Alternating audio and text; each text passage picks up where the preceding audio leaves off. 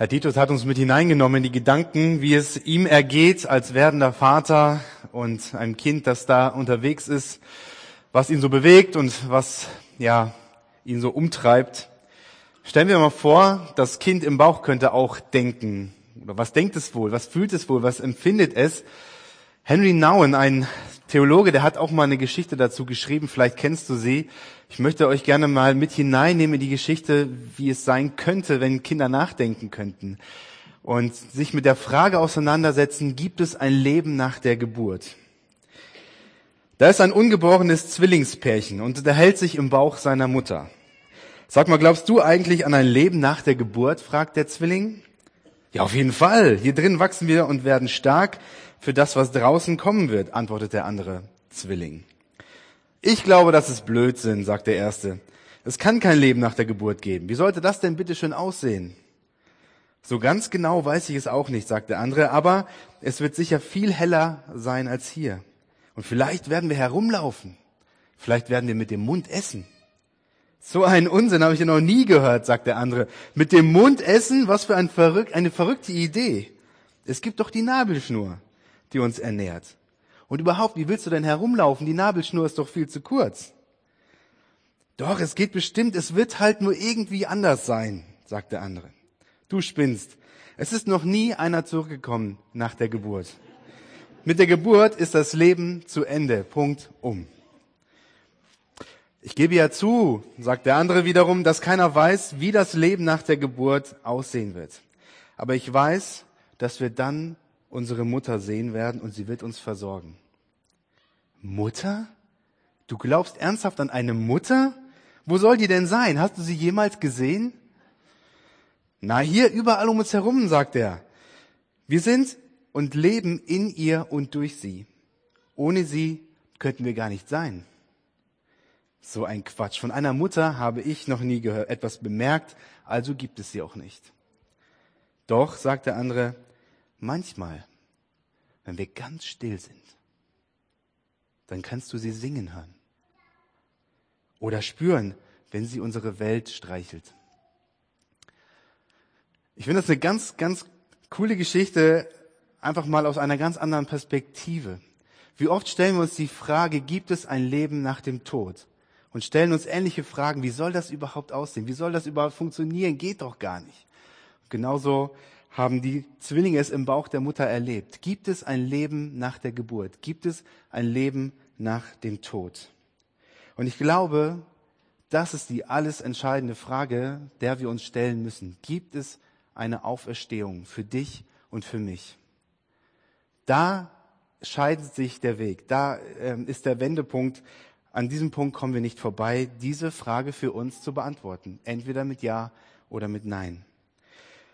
Wir haben letzte Woche schon mal aus 1. Korinther 15 etwas gehört, als es um den neuen Leib ging.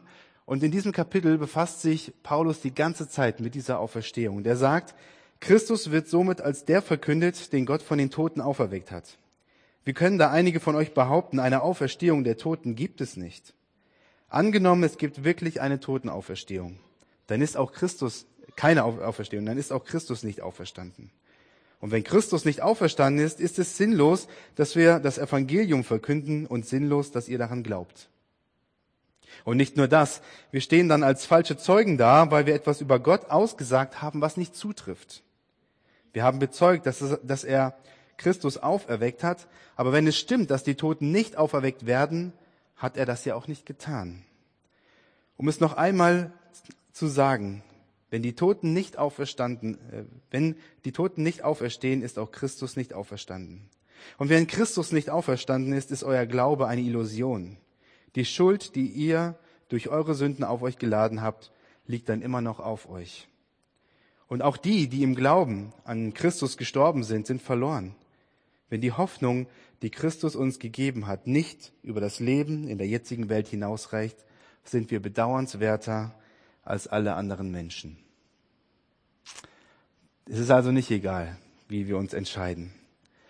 Es gibt auf diese Frage, gibt es eine Auferstehung, nur zwei Antworten, ja oder nein. Entweder du glaubst an eine Auferstehung oder du glaubst es nicht.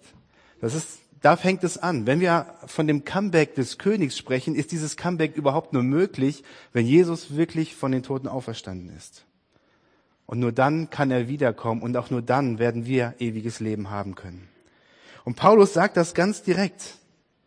Wenn du an die Auferstehung nicht, äh, an die Auferstehung glaubst und du liegst falsch, dann bist du zu bedauern. Dann hast du, auch, hast du falsch gesetzt. Aber dann sagt er, ein Vers weiter, doch es verhält sich ganz anders.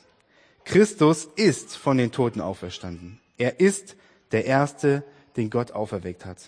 Und seine Auferstehung gibt uns die Gewähr, dass auch die, die im Glauben an ihn gestorben sind, auferstehen werden. Wir warten auf das Comeback des Königs. Und das gibt es nur mit der Auferstehung. Und ab dem Moment, an dem du dich entscheidest, an die Auferstehung zu glauben, zu glauben, dass es ein Leben danach gibt, verändert es dein Leben im Hier und Jetzt. Das Comeback, diese Erwartung verändert deine Perspektive. Es gibt mehr als das, was ich jetzt sehe. Es gibt mehr als das, was ich in diesem Leben erlebe. Und diese Perspektive wiederum verändert dann dein Denken. Und dein Denken verändert dein Leben, dein Handeln. Wie gesagt, wenn Jesus wirklich auferstanden ist, dann gibt es auch für uns eine Auferstehung. Dann gibt es auch ein Leben nach der Geburt, um in dem Bilde von eben zu sprechen. Und in der Bibel heißt es, dass jeder in uns eine Sehnsucht nach mehr hat. In Buch Prediger, da heißt es, eine Sehnsucht, äh, Gott hat uns die, die Ewigkeit ins Herz gelegt. Da ist etwas, wonach wir uns sehnen. Und ich glaube, jeder von uns sehnt sich nach irgendetwas. Vielleicht kennst du dieses Verlangen nach mehr, dass das, was du gerade erlebst, irgendwie nicht alles gewesen sein kann, dass das, was du gerade erlebst, nicht befriedigend für dich ist, dass das, wo du, in dem du gerade lebst, gerne raus möchtest. Vielleicht ist es so ein inneres Gefühl, das du gar nicht für dich einordnen kannst. Der Wunsch nach einer besseren Welt, vielleicht der Wunsch nach Gerechtigkeit. Oder diese Sehnsucht danach, dass, dass du endlich erlöst wirst von was auch immer, von deinen Schmerzen, von dem, was dich schon lange umtreibt, schon lange beschäftigt. Vielleicht ist es die Sehnsucht, endlich mal zur Ruhe zu kommen, dich nicht mehr abzustrampeln, erstmal einfach mal anzukommen. In dieser Welt läuft einiges schief und wir wünschen uns oft, dass, dass manches anders wäre. Und Paulus schreibt im Römerbrief Kapitel 8 und nutzt da auch diesen Geburtsgedanken und dieses Geburtsbild und er sagt, ja, das, die gesamte Schöpfung wartet sehnsüchtig darauf, dass die Kinder Gottes in ihrer ganzen Herrlichkeit sichtbar werden. Aber damit verbunden ist eine Hoffnung, auch sie, die Schöpfung, wird von der Last der Vergänglichkeit befreit werden und an der Freiheit teilhaben, die den Kindern Gottes mit der künftigen Herrlichkeit geschenkt wird.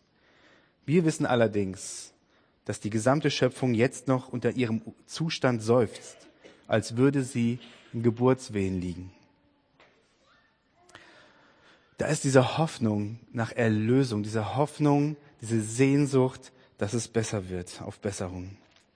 Und solange es nur ein Funken gibt, kann auch wieder ein Feuer entfacht werden und wieder ein Feuer ähm, entstehen. Mit dem Versprechen des Comebacks des Königs bekommen wir genau das, diese Perspektive, dass diese Sehnsucht, die du vielleicht im Inneren spürst, auch wirklich erfüllt werden kann.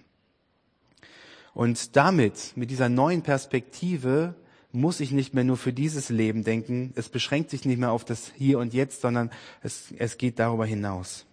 Und diesen Abschnitt, den ich gerade gelesen habe, in Römer 8, der, den leitet Paulus mit den Worten ein, im Übrigen meine ich, dass die Leiden der jetzigen Zeit nicht ins Gewicht fallen, wenn wir an die Herrlichkeit denken, die Gott bald sichtbar machen und an der uns teilhaben lassen wird auf einmal eine völlig neue Perspektive. Du kannst ganz anders denken. Das, was du jetzt erlebst, das, was du jetzt fühlst, das, was dir jetzt vielleicht auch fehlt, fällt auf einmal nicht mehr so stark ins Gewicht, weil das Gegengewicht so viel größer geworden ist. Das, was Paulus gerade erleidet, und er erleidet viel für seinen Glauben, das fällt nicht ins Gewicht, wenn er diese Perspektive hat. Unsere Errettung schließt ja diese Hoffnung mit ein, sagt Paulus an einer anderen Stelle. Nun aber ist aber eine Hoffnung, die sich bereits erfüllt hat, keine Hoffnung mehr.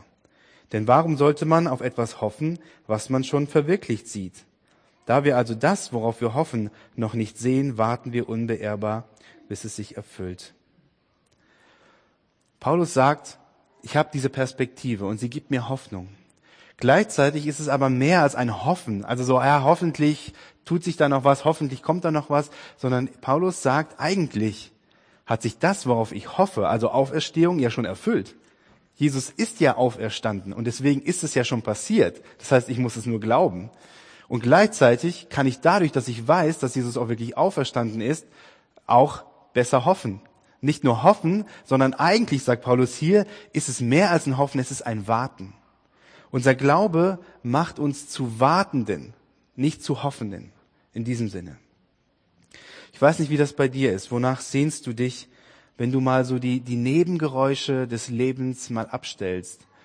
Wenn du, ja, vielleicht auch das, womit du vielleicht auch diese Sehnsucht betäubst, wo du merkst, also ich merke, da ist zwar was, aber ich versuche das irgendwie zu übertrumpfen, irgendwie zu überspielen.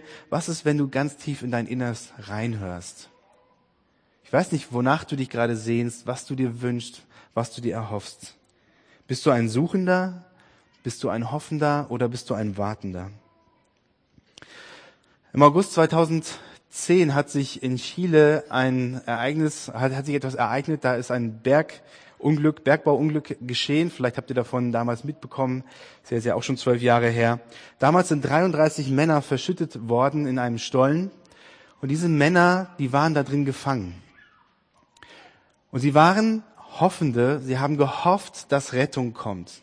Aber sie wussten es nicht. Weil die Menschen oben, die hatten auch überhaupt kein Lebenszeichen. Wussten nicht, sind überhaupt noch am Leben? Brauchen wir überhaupt zu suchen? Müssen wir überhaupt schauen? Und dann wurden Bohrungen gemacht und irgendwann hat eine Bohrung die Männer erreicht. Und dann haben sie einen Zettel nach oben geschickt an dieser, ja, an diesem, an diesem Bohrer und da stand drauf, uns 33 geht es im Schutzraum gut.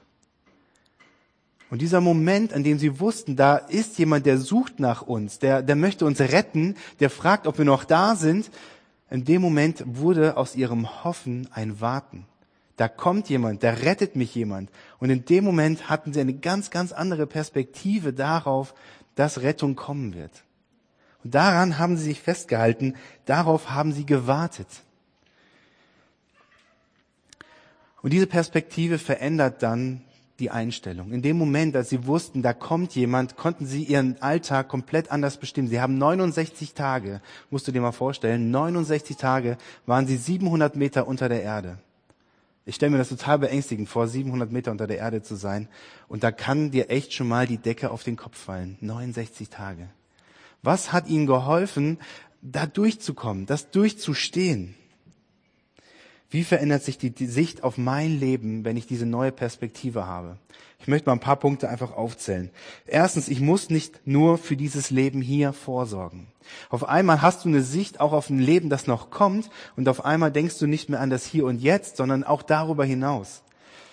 Ich weiß nicht, wie du dein Leben so gestaltest. Oft ist es so, dass wir ja, ähm, wir sehen den Anfang unseres Lebens. Irgendwann fangen wir an zu denken und zu planen. Wie wollen wir bis zum Ende unseres Lebens leben? Wie möchten wir am Ende unseres Lebens leben? Und dann fängt man an, so schnell wie möglich Karriere zu machen, Geld zu verdienen, sich Geld anzuhäufen, um dann im Alter sein Rentendasein hoffentlich gut erleben zu können, sich hinlegen zu können, ausruhen zu können. Wie, bei wie vielen ist diese Rechnung schon nicht aufgegangen? Und Jesus erzählt eine ähnliche Geschichte in Lukas 12. Da erzählt er von einem Mann, der sich ganz viel anhäuft, damit er irgendwann mal endlich zur Ruhe kommen und die Füße hochlegen kann. Und Gott sagt, du bist ein Narr. Heute Nacht noch werde ich die Seele von dir einfordern. Und wer wird all das erben? Wer kriegt das alles, was du dir jetzt angesammelt hast? Du hast nicht die Garantie, dass wenn du jetzt viel Geld anhäufst, später ein gutes, ähm, eine gute Altersvorsorge hast und dann ein gutes Leben führst. Du weißt nicht, was noch alles kommt. Aber mit dieser Perspektive darfst du über dieses Leben hinaus denken und du kannst auch vorsorgen. Natürlich sorgen wir auch hier auf der Erde vor für unser, unser, unsere Alters, als Altersvorsorge. Aber jetzt darfst du auch vorsorgen für dein Leben danach. Und Jesus sagt, Sammelt euch keine Reichtümer hier auf der Erde, wo Motten und Rost sie zerfressen und wo Diebe einbrechen und sie stehlen. Sammelt euch stattdessen Reichtümer im Himmel, wo weder Motten noch Rost sie zerfressen und wo auch keine Diebe einbrechen und sie stehlen. Denn wo dein Reichtum ist, da wird auch dein Herz sein. Also du musst nicht mehr nur für dieses Leben vorsorgen. Du kannst auch schon ins nächste Leben investieren. Der zweite Gedanke ist, ich muss nicht mehr an diesem Leben hängen. Ich weiß nicht, wie es dir geht, was du alles in diesem Leben noch erlebt haben möchtest. Was du sagst, was alles noch so auf deiner Liste steht, das will ich schon gern noch erlebt haben. Und du musst nicht mehr an diesem Leben hängen, du musst nicht mehr, was weiß ich, deine ganze Liste abgearbeitet haben, die Victoria-Fälle noch gesehen haben, die Himalaya bestiegen haben, was weiß ich. Ähm, du kannst dich entspannen, weil es gibt mehr als dieses Leben. Du musst nicht alles in dieses Leben hineinquetschen. Und du musst auch nicht mehr an diesem Leben hängen und versuchen, es auf, auf all, also um jeden Preis zu bewahren. Jesus sagt, wer sein Leben retten will, der wird es verlieren. Wer aber sein Leben um meinetwegen verliert, der wird es retten. Drittens, ich muss nicht an diesem Leben verzweifeln. Mit dieser neuen Perspektive müssen wir nicht mehr an dem jetzigen Leben verzweifeln. Ich weiß nicht, was dich gerade verzweifeln lässt. Darüber haben wir ja gerade schon nachgedacht. Das hat ja auch etwas mit der Sehnsucht zu tun oder die daraus entsteht. Vielleicht bist du krank. Vielleicht bist du in Trauer. Vielleicht hast du Schmerzen oder du fühlst diese Ungerechtigkeit. Und du musst an diesem Leben nicht verzweifeln, weil es mehr gibt.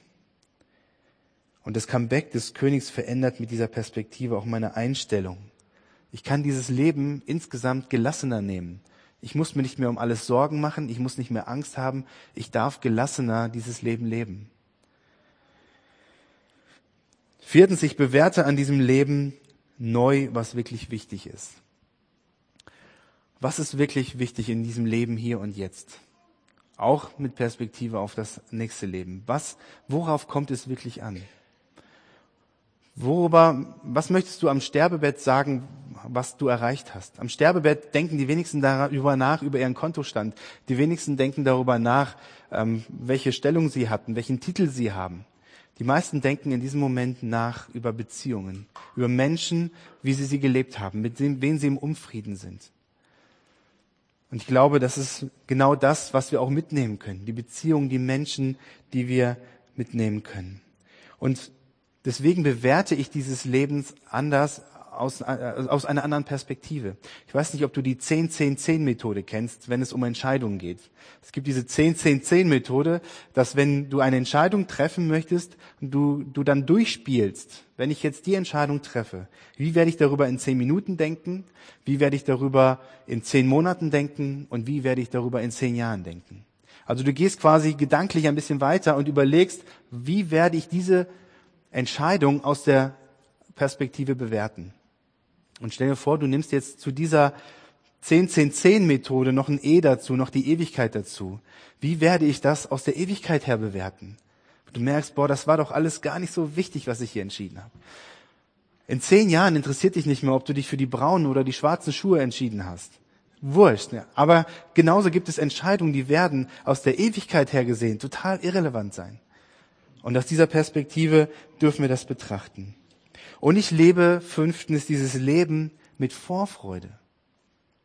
Du darfst dich vorfreuen. Ich weiß nicht, wie es dir geht. Ich, ich liebe es, mich vorzufreuen. Wenn ich etwas habe, worauf ich hinarbeiten kann, dann ist etwas, was mich antreibt. Wenn ich mich auf den Urlaub freue, dann kann ich rechtzeitig anfangen zu planen und zu packen und einfach die, mich innerlich darauf einstellen und, und das einfach genießen. Vorfreude auch genießen.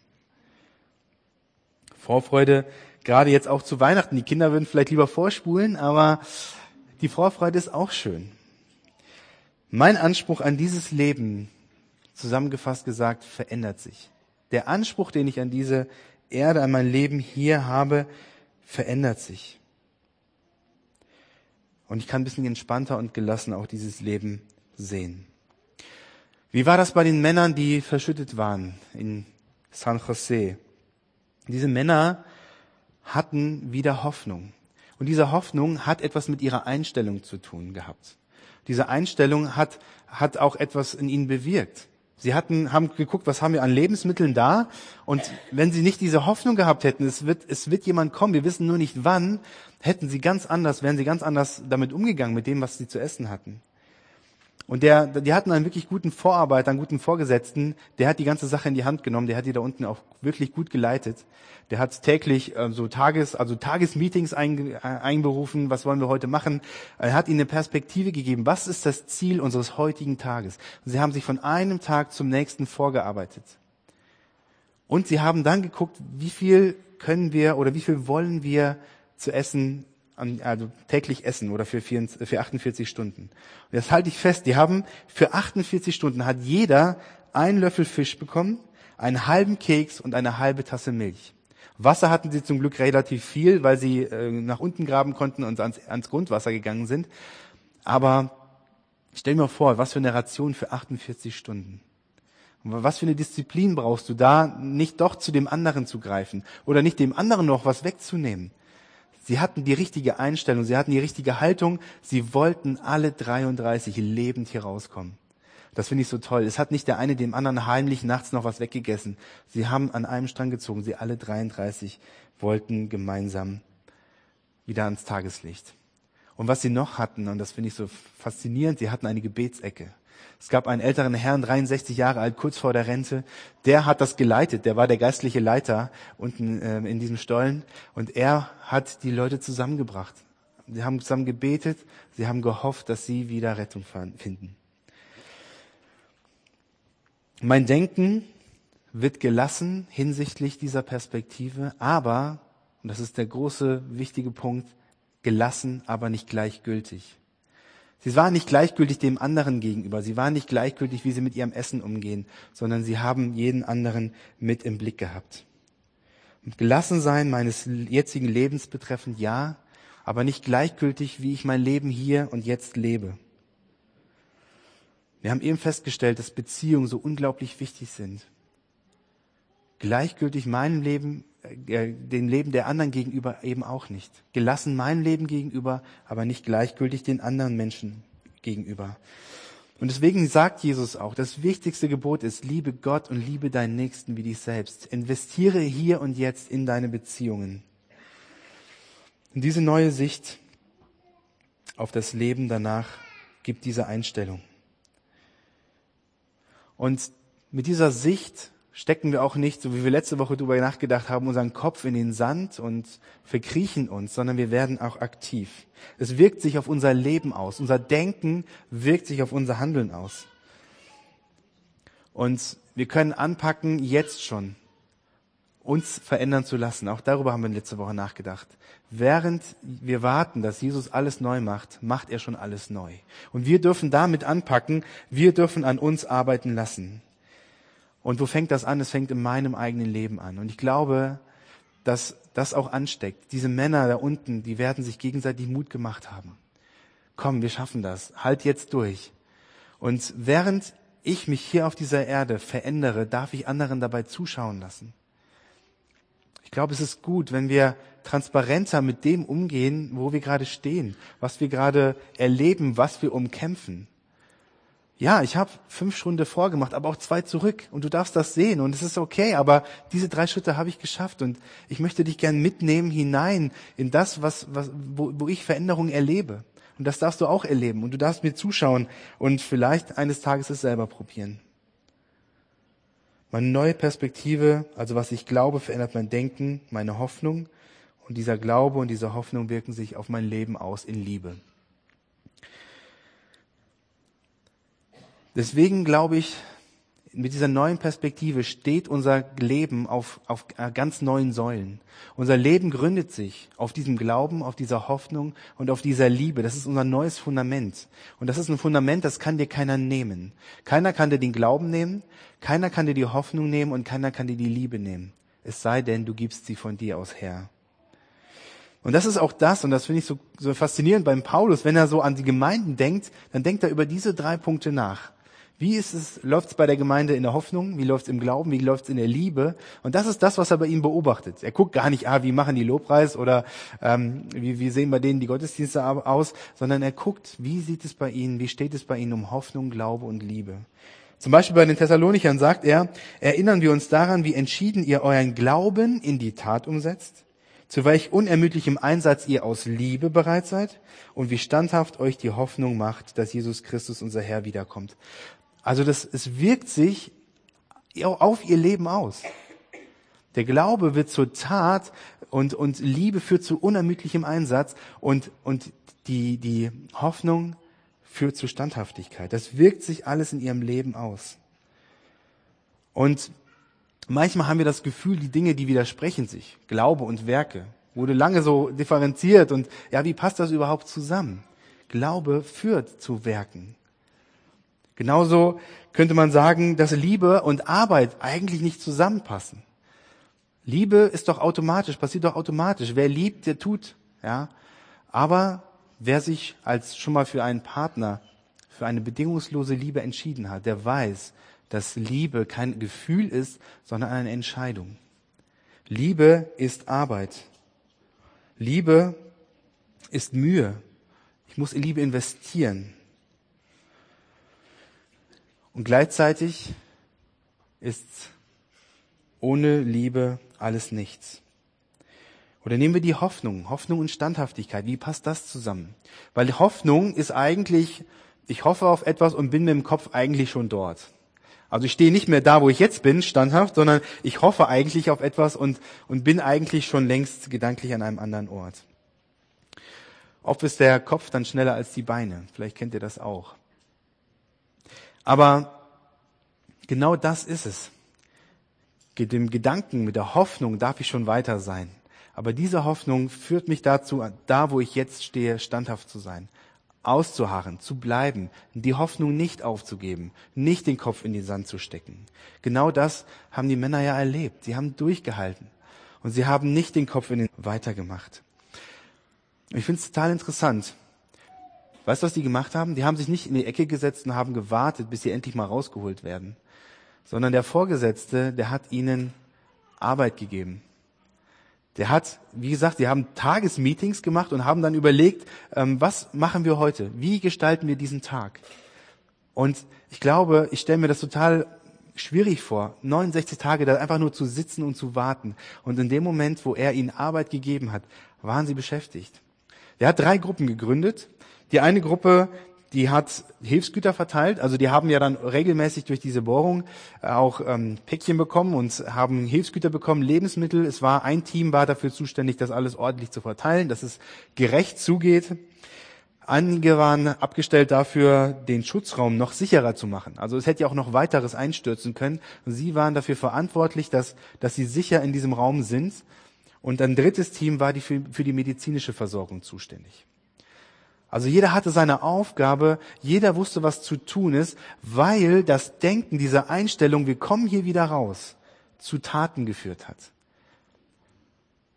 Und das wünsche ich mir so sehr für mein Leben, das wünsche ich mir für dein Leben, dass unsere Zeit hier auf der Erde, solange wir warten, praktisch wird. Dass wir unsere Arbeit haben und wie wir uns investieren können, weil wir diese Perspektive haben. Wie ist das bei uns? Wie ist das bei dir? Was verändert dieses Warten auf das Comeback des Königs bei dir heute? Wir haben eben darüber nachgedacht, über diese Sehnsucht, die in uns drinsteckt. Ich weiß nicht, wie es dir geht und ich weiß nicht, ob du daran glauben kannst, dass es eine Auferstehung gibt. Aber ich möchte dich heute einladen, dich darauf einzulassen und zu sagen, ich möchte das glauben. Ein Mann der in diesem Bergwerk war, der hat gesagt oder soll gesagt haben, ähm, ich habe mich dafür entschieden zu glauben, dass ich gerettet werde. Finde ich interessant. Ich habe mich entschieden, daran zu glauben, dass wir gerettet werden. Also es ist nicht nur die Hoffnung, ja, vielleicht werden wir, sondern es ist auch eine Entscheidung. Nein, ich will das glauben, wir werden hier rauskommen. Und ich glaube, das ist auch in unserem Glauben so. Es werden Fragen bleiben, es werden Zweifel bleiben, aber es ist eine Entscheidung zu sagen, ich glaube, es gibt diese Auferstehung. Ich glaube, Jesus ist für mich am Kreuz gestorben und er hat damit den Tod besiegt. Tod, wo ist dein Stachel? Den gibt's nicht mehr.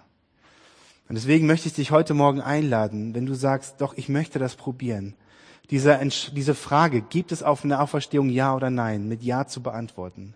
Ich werde jetzt ein Gebet sprechen und ich lade dich ein, dieses Gebet einfach innerlich mitzusprechen oder zu sagen, ja, so einfach für dich so zu bestätigen, nachzusprechen oder einfach deinen Arm dazu zu geben. Du kannst es von deinem Platz aus machen. Aber ich lade dich ein, nutze heute die Gelegenheit, triff die Entscheidung, glauben zu wollen, dass du gerettet wirst. Ich bete. Jesus, ab heute will ich glauben, dass du auferstanden bist. Und weil ich glaube, dass du auferstanden bist, glaube ich auch, dass ich mit dir auferstehen werde. Du bist am Kreuz gestorben, damit der Tod keinen Stachel mehr hat. damit die Sehnsucht in mir nach Erlösung, nach Ruhe, nach Frieden, nach wahrem Leben gestillt werden kann. Es sind noch viele Fragen offen, aber ich möchte mit dieser neuen Perspektive ab heute leben. Und ich möchte mit dieser neuen Perspektive mein Leben so gestalten, wie du es möchtest. Nimm mein Leben hin. Ich möchte mit dieser neuen Perspektive leben. Amen. Und vielleicht bist du auch einer von denen, die schon lange mit dieser Perspektive unterwegs sind. Ich möchte dich einladen zu überlegen, wo du gerade stehst. Wie geht es dir gerade damit, mit diesem Warten? Und das kann man ganz gut machen, indem man rückwärts geht, indem man sagt, okay, ähm, meine Perspektive hat Auswirkungen auf mein Denken und mein Handeln. Wie handle ich? Wo gibt es Situationen in meinem Leben, wo mein Handeln eigentlich nicht zu meiner Perspektive passt? Wo gibt es Momente, wo mein Denken nicht zu meiner Perspektive passt? Einfach zu schauen, wie sehr hänge ich eigentlich an diesem Leben? Was hält mich? Wo lebe ich, als würde es nur dieses eine Leben geben? Wo passt meine Einstellung nicht zu meiner Perspektive in Entscheidungen, die ich treffe? Denk an diese 10-10-10 Entscheidung. Wie treffe ich Entscheidungen? Mit welcher Perspektive? Und passt meine Einstellung zu meiner Perspektive? Bin ich gleichgültig? Stecke ich den Kopf in den Sand? Wie treffe ich Entscheidungen? Wo lebe ich vielleicht, als hätte ich diese Perspektive nicht? Wo habe ich noch Sorgen und Ängste, die ich eigentlich nicht haben brauche? Weil ich diese Perspektive habe. Diese Männer haben sich ein Tagesziel gesetzt. Und ich möchte dich ermutigen, auch ein Tagesziel zu setzen. Stell dir vor, du würdest jeden Morgen aufwachen und würdest sagen, wo sollen heute in meinem Leben Glaube, Hoffnung und Liebe sichtbar werden? Stell dir vor, wir, gehen in den Tag und sagen, Herr, wie kann ich heute lieben? Wenn ich mit dieser Einstellung in den Tag starte, dann, dann werde ich ganz anders über die Menschen nachdenken, denen ich an diesem Tag begegne. Setz dir Tagesziele und sag, ich möchte heute Glaube, Liebe und Hoffnung, dass das in meinem Leben sichtbar wird. Und ich möchte, dass so viele wie möglich mit aus diesem Stollen, aus diesem Bergwerk wieder rauskommen. Dazu ermutige ich dich.